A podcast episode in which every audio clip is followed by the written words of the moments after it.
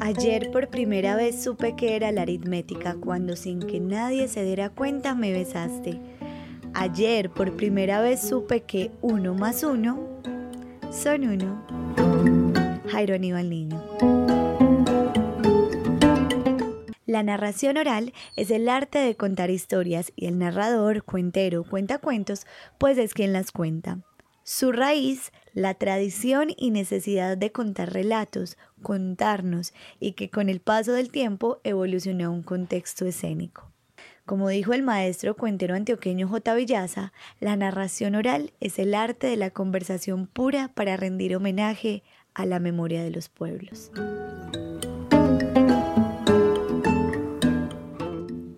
Hola, mi nombre es Sara Maya y antes de dar paso al invitado de esta entrevista vamos a hablar un poco de esto de contar, que no solo es parte de nuestra historia, sino también un movimiento artístico y para muchos una vocación y un oficio.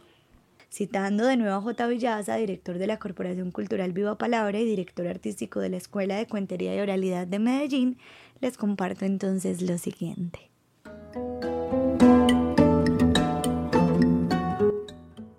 Contar. He ahí el secreto por el cual la especie humana evolucionó, creció, fue transmitiendo todos los sucesos anteriores y pudo rehacer su propia historia para engrandecerla cada vez. El hecho de contar siempre necesitó de un momento y un lugar especiales, como la hoguera que calentaba dentro de la caverna. El ser humano contó para espantar sus penas y para compartir sus alegrías, para que sus congéneres supieran de sus visiones, de sus sueños, de las palabras de los dioses, de su conocimiento y su sabiduría. Y la palabra fue magia. Fue la caja poderosa del saber que transportó las mentes de los oyentes a las regiones más fantásticas y a los hechos más heroicos. El contador revivía las voces de los dioses y de las fieras, de los demonios y de los héroes, del viento y del mar. En la voz del narrador estaban los colores del arco iris, los perfumes de las diosas del oriente, la voz del trueno del creador, la luz del sol y las estrellas. En la Pascua judía, el más anciano de la familia tomaba de la mano al más niño y le contaba toda la historia de su pueblo, desde Adán hasta sus días. Con el pasar de los tiempos, todos se escriben los libros y los jóvenes representaban esas historias por medio de cantos, bailes y salmos. Algunas tribus mexicanas representaron al narrador de historias como una persona formada por miles de personitas que le salían por la boca. Los aedas griegos pasaron de los cantos a los coros satíricos, a la danza, al relato corífeo y finalmente a la tragedia. Los indios huitotos y muchas otras tribus colombianas reúnen a la comunidad en sus fiestas y el Jaibaná narra las leyendas de su pueblo, las que los ponen en contacto con sus dioses durante tres o más días en medio del casabe, el yajé, la danza, los tambores, flautas, plumas, máscaras, etc. El viejo arriero llegaba a una fonda y después de las labores sobre una vieja enjalma compartía con peones y sangreros los espantos y brujas de tigres y caimanes, de mulas y mujeres, con el encanto de su palabra. Siempre un trono, siempre un lugar especial, un altar para el cuento, ayudado por su surriago haciendo de culebra, de báculo, de cetro, de águila, de dios, de bastón de tiresias. Los niños en sus juegos y cantos, trabalenguas y refranes, poemas, jácaras y décimas, no hacen como los animales. Ellos son animales, con sus voces, meneos de patos, brinquitos de sapo. El cuento en sí, por sí solo, es escena, es drama, es tragedia, es comedia. No necesita de telones ni bambalinas, no requiere de luces ni tramoyas pero en el teatro es otro cuento, otro cuento que reinventa la magia del cuento. Con tramoyas y luces, con telones y bambalinas, revive la ceremonia de los judíos, del jaimaná, del arriero, de los griegos, del niño que juega. Así, la oralidad siempre se presenta como fuente inagotable de temática, de forma de filosofía, de trama, de ilusión visual para la ceremonia de la escena.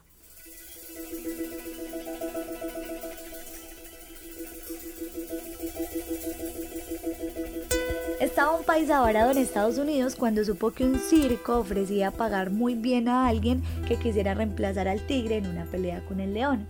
El paisa fue a ver cómo era la cosa, averiguó y le dijeron que era muy fácil, que la pelea estaba anunciada, pero que como el tigre había muerto el día anterior, pues necesitaban a alguien que se pusiera en la piel del tigre para pelear. Preguntó cuánto pagaban, le dijeron que 100 dólares y arrancó. Llegó la hora de la función. Sonaron los tambores, abrieron la puerta de la jaula y el paisa salió gateando envuelto en la piel del tigre. Las piernas y las manos le temblaron del pavor. Se abrió la puerta y va saliendo aquel león. Se va acercando, acercando, acercando. Este hombre, muerto del susto, no se podía ni mover. Entonces se le acercó el león y le dijo, no te dé miedo, paisa, que yo soy de Jericó. Y es que es de Jericó con quien vamos a conversar hoy. Y así mismito, Jericó, así le dicen. Él es Jairo Esteban Giraldo, narrador oral, declamador, actor de teatro y un personaje popular de este municipio del suroeste antioqueño.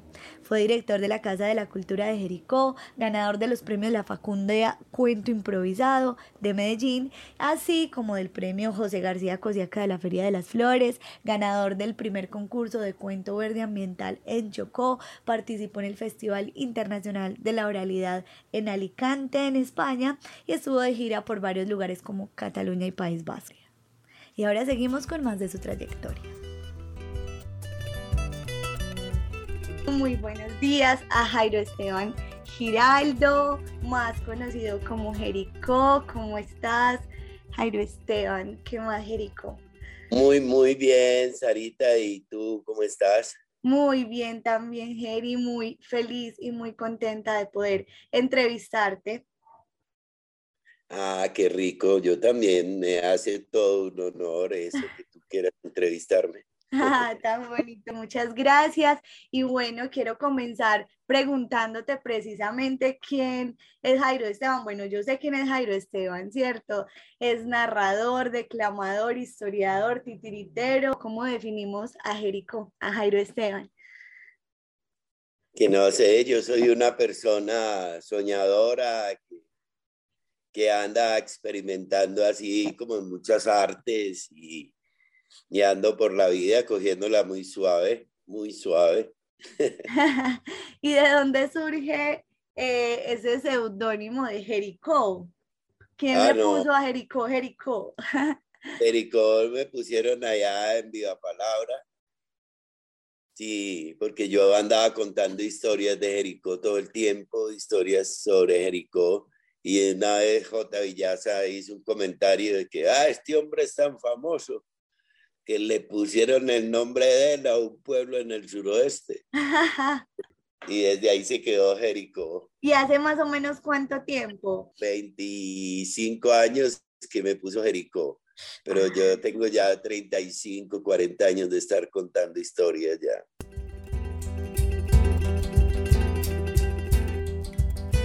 Jericó es uno de los municipios patrimonio de Colombia. Es llamado la Atenas del Suroeste, también la cuna del Carriel y pueblo de la Santa Madre Laura. Sus casas coloridas y su arquitectura son uno de los atractivos de este municipio que queda aproximadamente a tres horas y media de la ciudad de Medellín. Está ubicado en la cordillera de los Andes y cuenta con gran riqueza natural y cultural. ¿Y cómo empezó eso de contar historias? Pues mira que eso se lo debo en gran parte a mi padre, ¿no?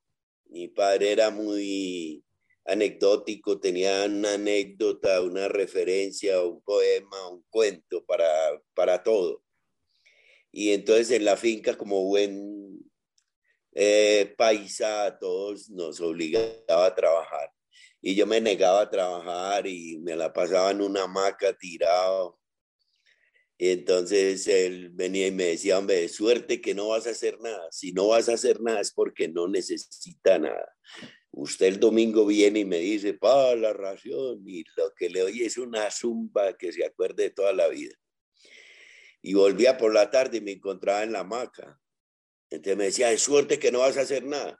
Entonces, ve, aprendas este poema. Y cuando se aprenda ese poema, yo le pago como si hubiera estado cogiendo café o como si hubiera estado en el patio, como si hubiera estado en la tolva, pero yo gratis a usted no le doy un pez. Entonces yo al mismo, claro, con toda la CPU limpia, yo me iba ahí tan y de un día para otro me aprendía el poema.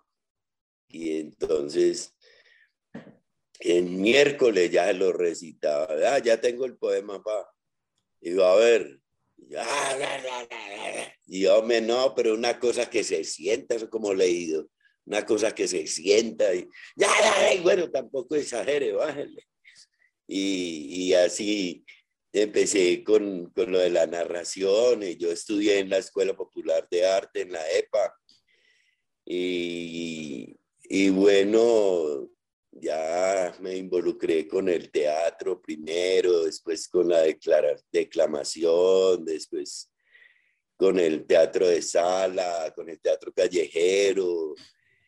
Y así eh, la narración y la historia me ha servido muchísimo en todas esas artes para hacer montajes, para, para hacer las funciones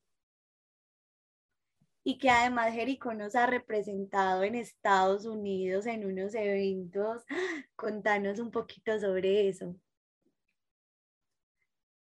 Sí, mira que yo tengo tres premios. Uno, el José García Cosiaca, que es, de cuento folclórico, se da en la Feria de Flores. Eh, fui el primer eh, cuentero ganador del departamental de improvisado La Facundia y eh, el cuento ambiental que se hace en el Chocó, cuento verde. Y entonces a raíz de esos premios, pues he tenido la oportunidad de salir a representar el país en, en varios países. Pues he estado en Estados Unidos, en México, en Argentina, en Panamá, en Venezuela, este, en España, en Italia y así varios países que, en los que he tenido la oportunidad de ir a, a representar a Colombia en los festivales de narración. Jairo Esteban Giraldo Rúa o Jericó ha participado en otros festivales de narración oral en Venezuela, Argentina y México, en los festivales nacionales de Bucaramanga y Entre Cuentos y Flores en Medellín. Fue ganador del concurso Arrieros, Mulas y Fondas de la Feria de las Flores, fue jurado en el Festival Internacional de la Trova en Nueva York, donde es embajador cultural de Jericó ante el consulado colombiano de esta ciudad. Fue invitado especial en la comunidad colombiana en San Diego, California y mucho más ha sido su recorrido como narrador.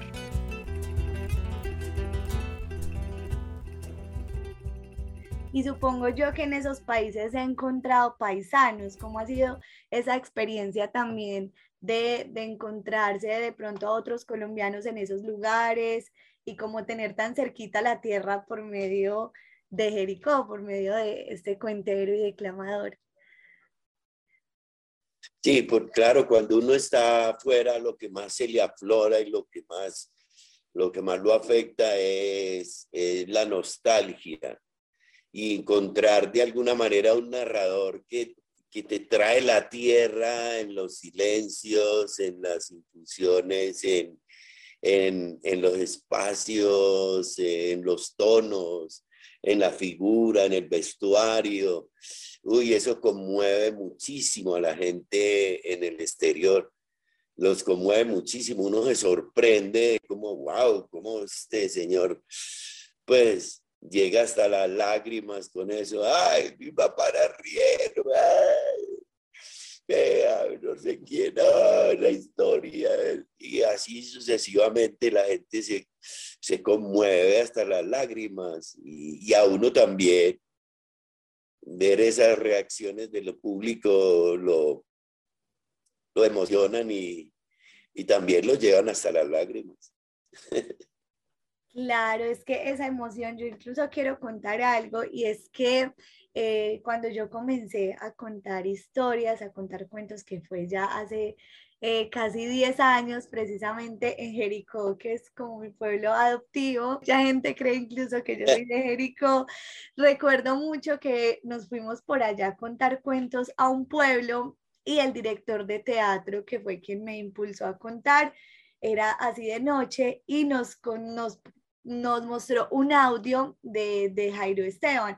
Yo creo que en esa época estabas en Estados Unidos, entonces yo no te pude conocer como, eh, como ese año, creo, pero entonces con ese audio eh, a mí me transformó y me creó una cosa impresionante porque en primer lugar fue eh, esa voz maravillosa y lo que te decía tu papá que hay, que eso no suene como si estuviera leído. O sea, claro, en Jericó la narración, la declamación es una cosa espectacular porque en serio uno se le ponen así, se le pone la piel de gallina y uno siente esa emoción. Y recuerdo que era un cuento de terror y era un cuento, eh, precisamente era sobre Jericó de una historia ya. Yo le decía a mis compañeritos y yo, tengo mucho miedo. O sea, y para mí fue muy impactante como a través de la palabra y ni siquiera te tenía de frente. O sea, escuchando ese audio, esa grabación de ese cuento, eso a mí me generó imaginarme toda esa historia y además una emoción eh, y algo como lo es, eh, como el miedo, porque la historia era de terror entonces eso es algo que a mí me impactó mucho y yo creo que nunca te lo había contado, Jerry. Ah, qué bueno, qué bueno, sí. A veces una, historia bien narrada motiva y despierta actitudes y aptitudes en, en las personas, no solo sentimientos y nostalgia, sino que despierta pues la posibilidad de, hacer arte, la posibilidad de, que una historia le cambie la vida, porque alguien decía por ahí, el que cuenta un cuento nunca vuelve a ser el mismo, pero tampoco el que lo escucha. Entonces, mm, es, muy mágica la palabra desde, esa perspectiva, es absolutamente mágica. Claro que sí, y precisamente con lo que dices sobre una historia bien narrada, ¿qué crees vos que, que deba tener o qué componentes deba tener una historia que para vos sea bien narrada? Pues yo me imagino que lo primero que tenga que tener una historia para que sea bien narrada es que tú te la creas, que a ti te conmueva, que a ti te motive, que a ti te transforme esa historia, eh, en esa medida o la puedes transformar. ¿Y cómo hace uno para que todas las historias lo transformen? Pues abrir la sensibilidad, abrirle la posibilidad a cada sentimiento, no solo al terror, a la risa, no solo a, sino pues a, la ciencia, a la literatura, a, al pensamiento positivo, a todo este tipo de cosas que, pueden transformar la mente y, la personalidad de alguien. Y Jericó, bueno, Jericó es un cuentero popular, ahorita que decías incluso cómo eh, lo que genera verte, por ejemplo, con el vestuario, con las historias que cuentas, vamos a hablar un poquito de la tradición oral.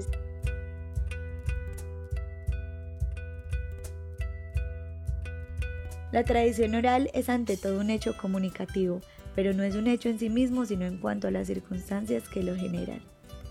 Va sufriendo una metamorfosis. La tradición oral en todas sus vertientes va marcando pautas que permiten realizar su análisis, pues obedece a normas establecidas por el devenir inexorable de la reacción humana, del alma colectiva de los pueblos que la rigen llevándola hacia rutas insospechadas en terribles leyendas de guaquerías, leyendas históricas, los cuentos maravillosos, los mitos, la medicina popular, los duelos y violencias que marcan profundamente la historia de la humanidad con todas sus implicaciones sociopolíticas. Los personajes que hacen la tradición oral solo están ahí dentro de ella. Por ahí pasaron Cusiaca Marañas, Sebastián de las Gracias, El Puturizo y Sin Fin, sin importarles un carajo lo que con ellos harían los folclorólogos y sociólogos. Más adelante nos encontramos con el culebrero, el guapo, el camaján, el maleo, el gamín, el ñero, la de la tienda y la comunicadora de la cuadra. En fin, ellos no hacen la historia, no hacen la tradición oral, ellos la viven pues la tradición oral no es suceso, es la verbalización mágica del suceso. J. Villaza, en su libro Soñemos Cuentos.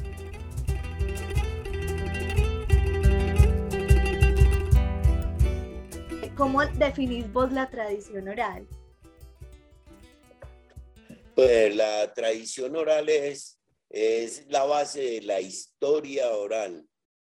Sí, porque estos embelecos de la modernidad eh, están amenazando esa misma tradición y esa misma oralidad, la están amenazando con la tecnofascinación, con, con los medios masivos de comunicación, con todo esto. Pero la tradición oral tiene esa magia de, de, de mirarse a los ojos, de tener el silencio, los espacios y los tonos, ¿cierto? Que, que la literatura como tal o la escritura como tal no, no, no, no puede transmitir. Entonces es eso.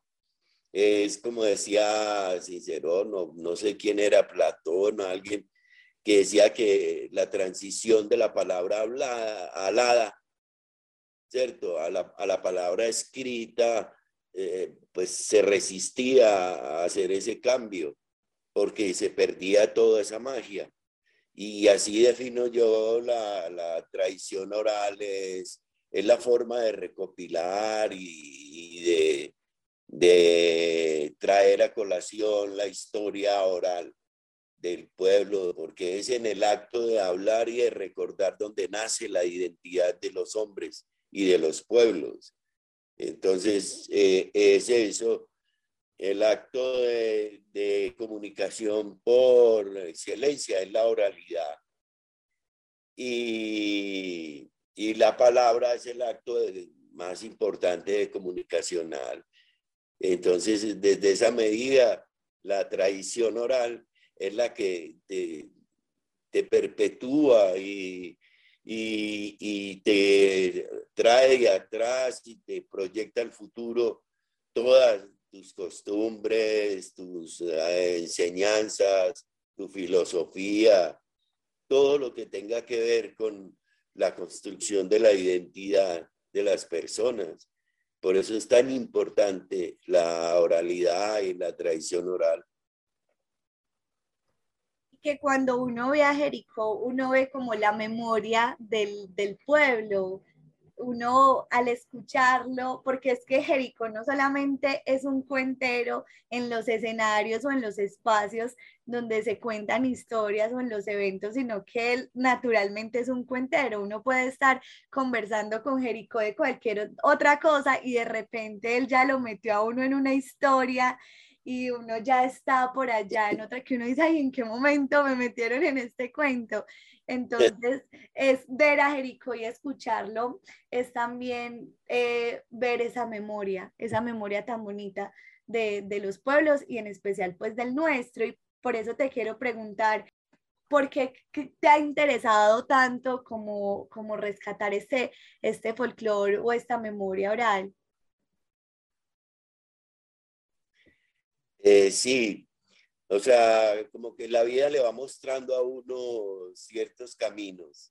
Y desde muy pequeño yo estoy interesado en la historia y sobre todo en la historia de este pueblo, porque eso también me lo inculcó mucho mi papá.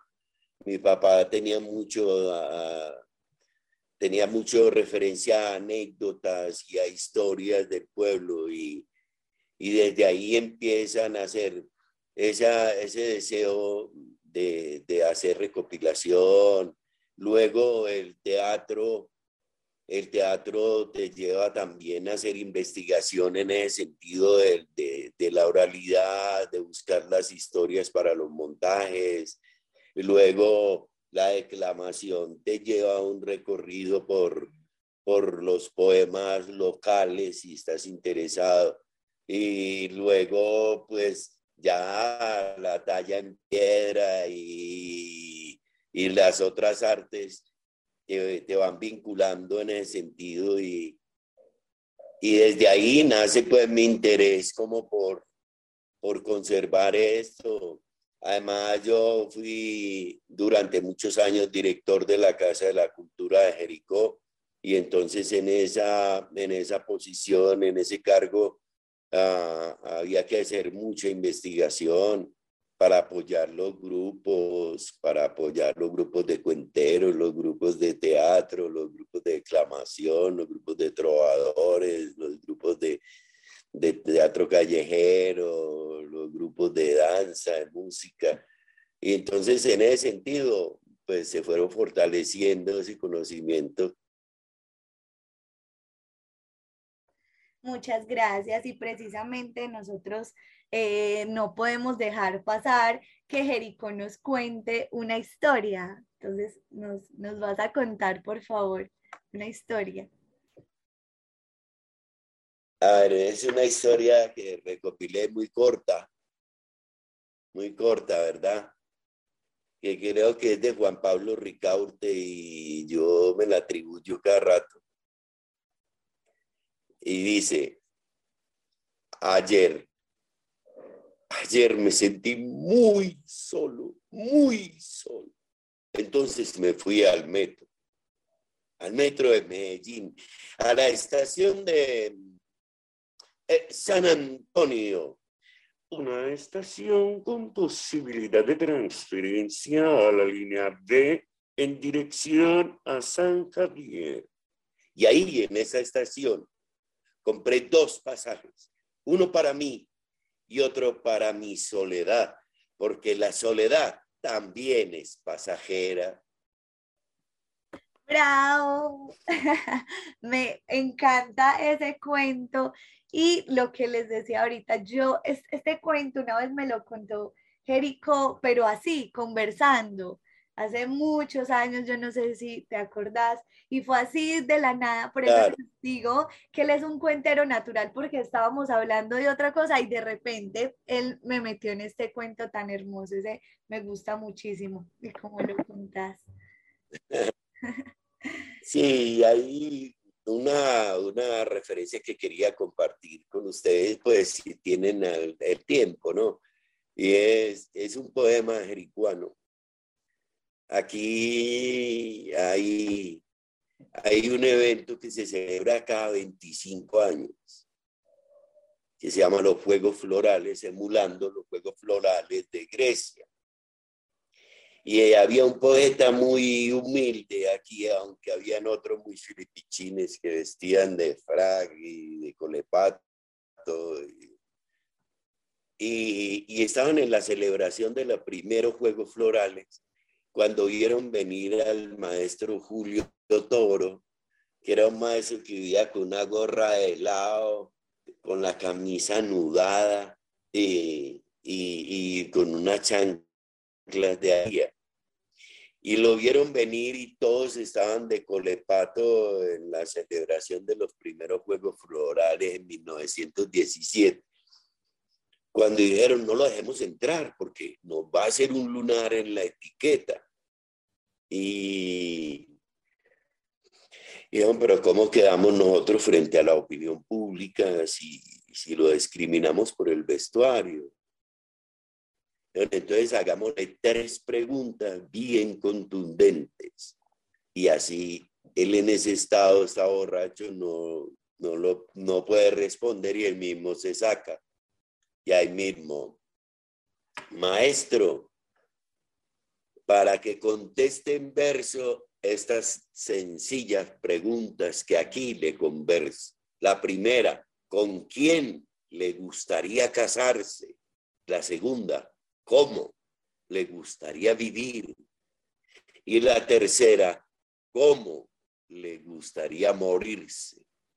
Y él dijo, alcánceme en un amargo. Y se volteó el aguardiente y respondió con esto que se llama paz espiritual. Para responder la primera, ¿con quién le gustaría casarse? Él dijo, ella, una campesina. Yo, un labriego tener en un rincón de la hondanada una casita sola y perfumada por la brisa del campo solariego. Y todos los días ir bajo el sosiego purificante de la madrugada con una hacha en el hombro y una asada, abonar el plantío con mi riego. Y por las tardes, cuando el sol se vaya y a la luz vesperal que se desmaya bajo la fresca sombra estremecida, dormir como borracho de morfina en brazos de mi campesina, el sueño más preciado de la vida, recostarme con ella en la sabana, desde donde el caserío se divisa, beberme el manantial de su sonrisa y el rojo de sus labios de serrana, ir con ella, prendida de la mano por el rosal que fue de mis mayores, y ante la tibia claridad del día, beberme la divina poesía que tienen las mujeres y las flores. Y dijeron, ay, mariachi. Y entonces, ¿cómo le gustaría vivir? Y dijo, estar menos cansado en mi agreste vivir de anacoreta, no dejar en mi senda de poeta ni huella de dolor ni de pecado, vivir para los hombres ignorados, lejos, bajo la silueta azul de la montaña y la quieta musical del arado, olvidar que fui loco, peregrino, que se cansó de todo en la jornada, porque el bullicio mundanal me hostiga. A la ciudad le debo mi fatiga y ya no espero de los hombres nada. Ser absoluto rey de mi plantío sin respetar más ley que la conciencia. Y le dijeron, ay, entonces, ¿cómo le gustaría morirse? Y dijo, cuando ya mi vida sienta frío y la muerte descargue con violencia su guadaña sobre la paz de mi bohío, que caben a la orilla de la fuente una fosa común en donde sienta el eterno rumor de la corriente, lejos, muy lejos de la farsa humana, donde la brisa soñolienta me rece sus responsos a tarde y a mañana. Y se ganó fuego floral. ¡Qué belleza! Qué bonito, qué bonito, Jericó. ¿Y cómo es que Jericó se aprende esos poemas y esos cuentos? Porque es que eso es impresionante, imagínense. ¿Cuál, cuál es la técnica cómo Jericó se los aprende? Qué bonito. Muchas gracias por compartirnoslo. Con muchísimo gusto. Mira, es, es, es muy sencillo. Yo pues no tengo una técnica como así definida. Eh, primero, yo creo que eso es genético, pues, que le viene a uno la capacidad de almacenar información. Pero lo otro es que eh, yo no me aprendo sino lo que me conmueve, lo que me gusta, lo que me, lo que me dice algo. Y lo que me dice algo es lo que me dice que yo lo puedo transmitir, que lo puedo enseñar, que lo puedo entregar a otras personas. Pero la clave mía es que eh, yo le tomo fotografía a los tres momentos clásicos del cuento y de toda la literatura, que es, la presentación, el nudo y el desenlace, y después los describo. Entonces yo no me aprendo pues de corrido las palabras como tales. Por eso es que uno nunca cuenta un cuento dos veces, ¿no? Que le pone, le quita, se le olvida o le agrega.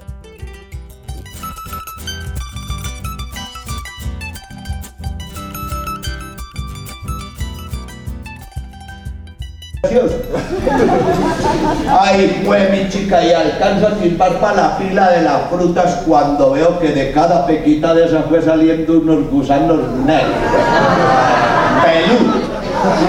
Y el hombre de cada hueco salían dos o tres y empezaron a cisasear por todo el mostrador y se arrimaban hacia el bordo en ademán de tirarse y no se atrevían ni volvían.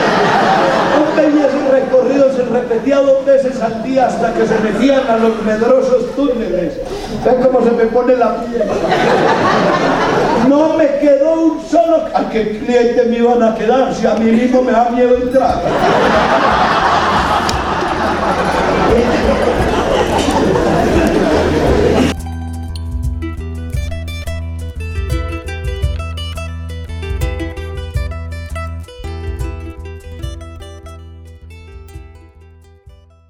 Jerico, ¿qué dificultades de pronto ha tenido en todo este proceso artístico? ¿Qué dificultades ha encontrado?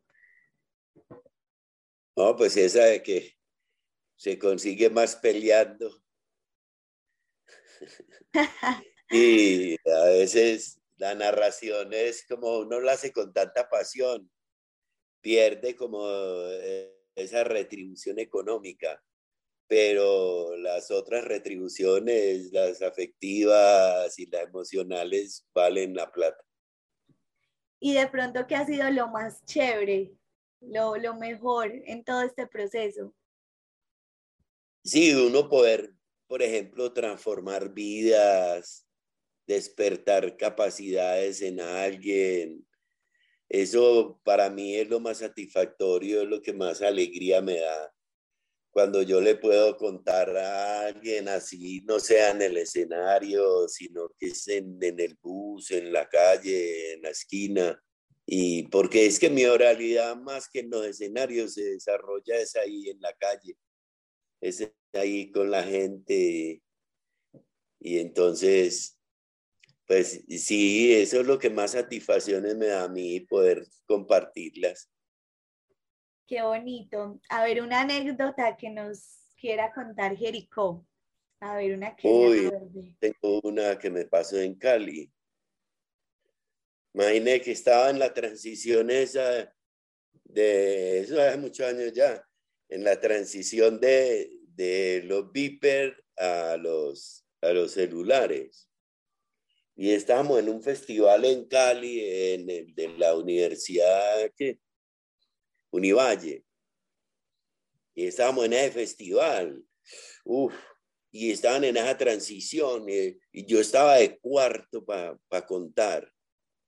Y a los tres adelante de mí, no los dejó contar todo el mundo, tin, tin, que el viper, que el, el celular y suenen. Y ellos todos, todos enojados allá grita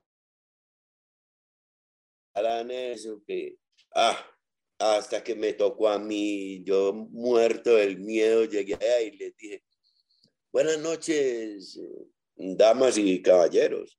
Vea, hagamos una cosa, ustedes no apaguen sus aparatos electrónicos, pónganlos eh, en una modalidad que se llama vibración y eh, se sientan en ellos, así cuando los llamen, eh, gozamos los tres. Y guau, guau, guau, guau, guau, todo el mundo. Y yo empecé a narrar. Había una vez, no sé qué, cuando un teléfono.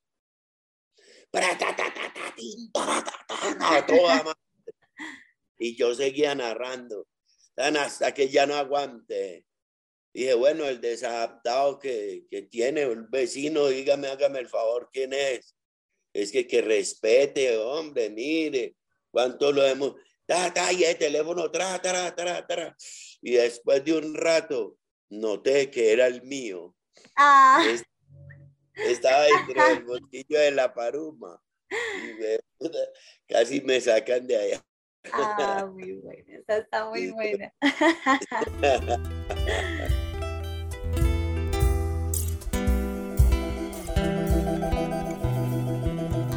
Ve, y precisamente con esas palabras que escuchamos uno cuando escucha contar a Jericó, a ver, es, e, la tradición oral y, la cuentería costumbrista tiene mucho de eso, que escuchamos palabras que tal vez hace tiempo no escuchamos o que las rescatamos porque se dejaron de decir o que todavía se dicen muchos territorios, pero que por ejemplo acá en la ciudad en muchas partes ya uno no las escucha. Esa es una de las cosas que me encanta del costumbrismo y de esta, de esta cuentería de tradición. A ver, ¿qué palabras eh, dice Jerico que podemos todavía rescatar mucho? ¿Qué palabras de esas tal vez un poquito que se han ido perdiendo le gustan a Jericó? Pero a mí me gustan esas que son como de entelerido, sorombático, uh, guachi guachi, beriberi. o sea, son todas esas palabras que, porque en este momento no se me vienen pues como palabras de esas, aunque yo las utilizo mucho, mucho, mucho en mis narraciones. Eh, yo trato de encontrar en cada narración tres o cuatro palabras que sean como atirbe, ¿cierto? Atirbe o serbe, usted no ha visto. Eh. Exacto. Ah, qué bonito, qué bonito.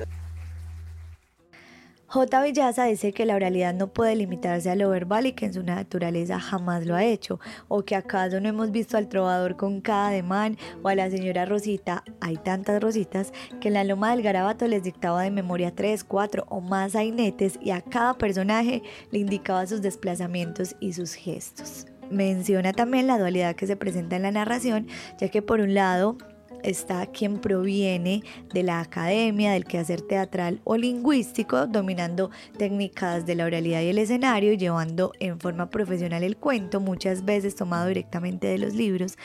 Por otro lado están el narrador y la narradora comunitarios o cuenteros naturales o ceremoniales, pero también están quienes hacen ambos. Y también están los cuenteros y las cuenteras populares con formación escénica y académica.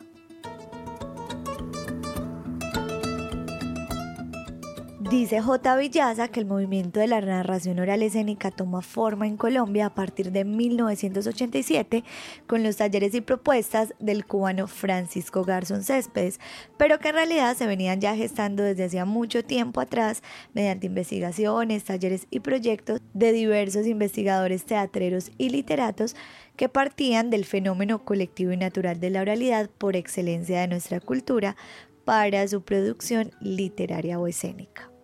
Dice que él, por ejemplo, desde 1985 venía desarrollando su propuesta de cuentero. a partir de un taller de Secretaría de Educación en Medellín dictado por Luis Fernando Mací. Pero ojo que no solamente los hombres estaban narrando historias, también desde estas épocas mujeres como Carolina Rueda y Nelly, como él la documenta en su libro Soñemos Cuentos, pues ya estaban presentes en la escena. El primer Foro Nacional de Cuenteras encontró a través de una encuesta realizada en el año 2020 87 narradoras ubicadas en diversas zonas del país y teniendo en cuenta que quedaron algunas por registrarse. Encontraron también que dos de cada cinco narradoras son gestoras culturales, han realizado encuentros universitarios, festivales, etc. La narración oral se tomó las plazas, las universidades, los parques y llegó también a los teatros.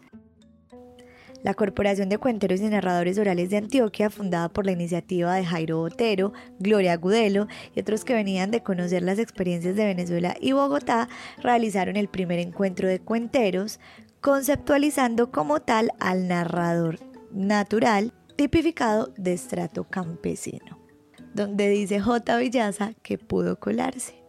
También se realizaron eventos como el concurso de cuenteros José García Cosiaca, el Festival Puro Cuento y otros.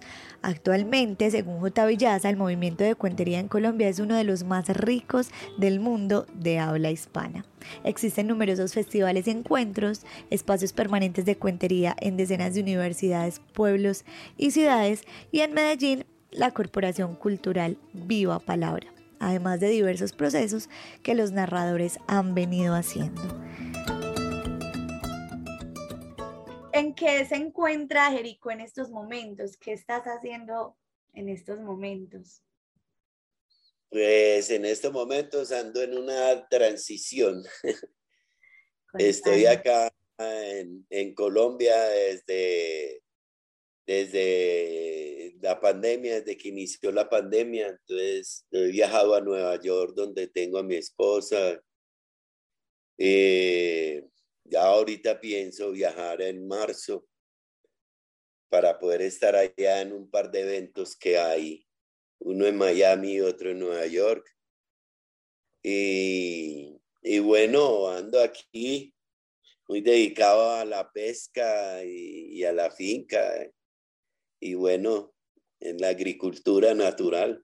Cuéntenos algo de, de esa cotidianidad de, de Jericó. ¿Qué hace, por ejemplo, en un día normal? Bueno, ya nos habló de la pesca, ¿cierto? Pero sí, un poco de esa cotidianidad y en su pueblo, estando, por ejemplo, allá en Jericó. Sí, aquí hay muchas cosas que hacer. Eh, pues imagínate que aquí hay cinco museos entonces uno en un día aquí se puede programar, no le alcanza para ver siquiera los museos. Y hay muchísimos espacios culturales y sobre todo hay unos espacios rurales de recreación y entonces tenemos la reserva Las Nubes, el balneario Las Playas, diferentes lagos, tenemos cercanías con ríos importantes como el Cartama, el Cauca. Entonces, uno aquí, si usted quiere divertirse bien, aquí encuentra me encuentra todo, todo, todo para hacerlo. Este pueblo es muy completo. Doy fe, doy fe de eso. ¿Qué es lo que más te gusta de tu pueblo? A mí la gente, la gente y la forma como la gente se relaciona acá. Todo el mundo tiene un chiste, uno nunca ve a nadie discutiendo con nadie. Todo el tiempo uno ve, pues, ve que que la gente se relaciona muy coloquialmente, muy, muy charros. O sea, eso a mí me fascina. Y la forma como la gente se abraza todavía pese al COVID, es, es para mí es muy, muy, muy, muy grato eso. Ya para ir terminando, a ver, Jerico, ¿qué le dice a los narradores como yo o a las personas que, que incluso hay gente que ahorita yo les decía algo como el cuentero natural, que es para mí son esas personas que no están en, en un escenario, sino que están ahí eh, entre la gente, porque a ver, los seres humanos somos yo creo que narradores por naturaleza, porque es que eso desde el momento de contarnos un chisme ya ahí, más que todo en los chismes, Había visto que en los chismes la gente le pone emoción, le pone cuerpo, bueno, pero entonces, eh, por ejemplo, a las, a las personas que, nos dedicamos también a este arte y a mí que también me fascina y me encanta el costumbrismo, ¿cierto? Relatar también como, como nuestro pueblo. ¿Qué nos dice Jerico a las personas que queremos contar y que todavía están en los territorios contando? No sé, sobre todo que utilicen esa arma tan poderosa que es la palabra y que se disfruten, que se oyen ese, ese acto de narrar, porque te convertís en un chamán, eh, en un dador de vida, en un dador de, de poder. Y entonces es eso, es buscar en las historias más elementales las cosas más fundamentales. Y yo creo que es eso, sollársela es la clave. Y Jerico, ¿qué nos falta por contar? ¿Qué decís vos que todavía es muy necesario contar y que, está faltando? Yo creo que está faltando contar las artes y las tradiciones. Está faltando contar los oficios, ¿no es cierto? Porque ahora con toda esta información que tenemos, hemos eh, desplazado esa posibilidad de, las soluciones a los problemas antiguos. Entonces yo creo que hay que rescatar ese, eso, esas artes y oficios, eh, eh, hay que rescatarlas y la oralidad es una de las herramientas más poderosas para poder hacer eso, para poder traer de atrás y proyectarte también, pero más para traer desde la historia ahora nos van a servir mucho, porque ya vuelvo y te repito, con esta tecnofascinación, la narración oral y las tradiciones se ven amenazadas. Ah, muchas gracias. ¿Cómo más que de pronto nos, nos quieras contar o qué quieras decir? No, no sé, que no pierdan el entusiasmo por este oficio, por esta profesión, sino que adelante con, toda la fe de que, que ustedes pueden sanar a través de la palabra. Nada, muchísimas gracias. Jerico, un honor tenerte en este espacio, poder entrevistarte y, hablar con esta biblioteca andante, con todo este conocimiento tan bonito y de, y de esta tradición tan hermosa que es la narración y con todo lo que haces. Muchísimas gracias. Muchísimas gracias a ti por sacarme aquí del anonimato. Oílo, como es de famoso. Y bueno, nos, no nos podemos ir sin que nos compartas eh, un poema cortico, un, cuento cortico, lo, lo, que quieras para despedir esta entrevista. Y de nuevo, muchísimas gracias. Vale, este no es de la tradición oral, es de la literatura.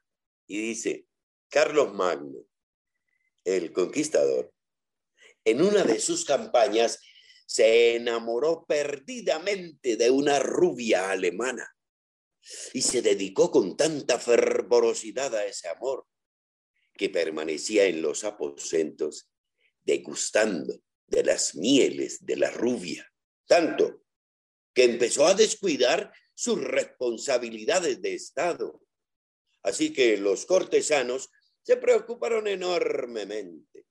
Claro que la preocupación de los cortesanos Duró poco tiempo, porque al poco tiempo la alemana amaneció muerta, murió, de belleza natural murió, pero lo que no sabían los preocupados cortesanos era que el amor de Carlos Magno no había muerto con la alemana y ordenó que embalsamaran su cadáver y lo llevaran a su aposento. Y allí se dedicó a amarlo con mayor fervorosidad que cuando estaba viva. Así que el cardenal Fuchini, sospechando algún encantamiento, en un descuido del monarca, revisó el cadáver de la alemana y debajo de la lengua de la yerta encontró un anillo de oro con una piedra verde. Y pensando que tal vez esa fuera la clave del encantamiento, retiró el anillo de la lengua de la yerta y lo guardó en los profundos pliegues de su sotana. Y Carlos Magno, de inmediato, ordenó que enterraran el cadáver de su amada y se enamoró perdidamente del cardenal. Pero el cardenal, después de mucho tiempo y conociendo la clave del encantamiento, un día le regaló el anillo a una gitana en el mercado. Y Carlomagno, de inmediato, ordenó que desaparecieran el cardenal y se enamoró perdidamente de la gitana. Pero la gitana, perseguida por la magnitud de semejante amor, un día arrojó el anillo a las frías y profundas aguas del lago de Constanza y Carlomagno de inmediato se enamoró perdidamente del lago de Constanza y nunca más se alejó de sus orillas.